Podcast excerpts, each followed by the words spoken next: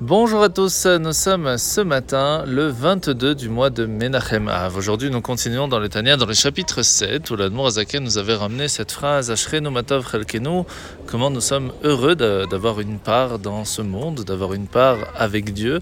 Et la question qui a été posée, c'est comment peut-on dire que Dieu s'est séparé en plusieurs parts? Et hier, nous avions donné la réponse que nous avions déjà expliquée précédemment sur le fait que, bien sûr, Dieu lui-même est tout, il est sans limite mais aussi il va venir s'intégrer dans ce monde de différentes façons, avec des lumières qui seront plus petites ou plus grandes selon le contenant, selon la personne, et c'est ces parties-là que nous avons la chance de pouvoir partager.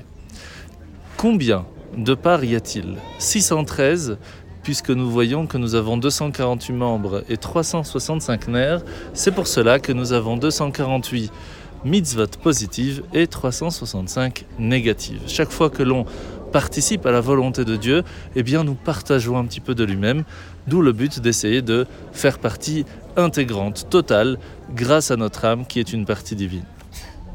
Sur ce, nous comprenons donc l'importance de faire attention à toutes les mitzvot. Et même s'il est totalement impossible de toutes les faire, puisque eh bien, il y a des parties, il y a des gens qui sont Cohen, d'autres Lévi, d'autres premiers-nés, et on ne peut pas faire partie de tous, c'est l'étude de la Torah qui nous permettra de nous attacher à tout cela.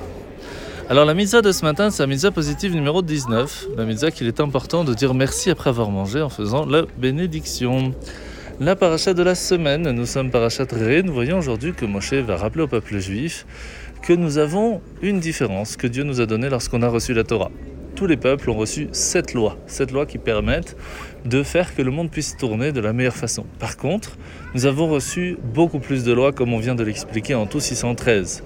Et en plus de cela, Tania nous rappelle que ces 613-là, qui font partie intégrante de l'âme de Adam Arishon, et qui, comme plus tard nous allons l'expliquer aussi de Yaakov Avinu, qui va permettre à ce que le peuple juif puisse grandir encore jusqu'à aujourd'hui, il n'y a pas que 613 âmes, il y a beaucoup plus que cela. Et encore aujourd'hui, nous sommes des millions. Tout simplement parce que dans les lois aussi, il y a la loi de base avec toutes les dérivés qui peuvent venir de là. Et nous nous attachons à un petit, petit étincelle. Et c'est pour cela que le Baal Shem fondateur du chassidisme, nous rappelle que pour Dieu, chaque juif est précieux comme si c'était un enfant unique.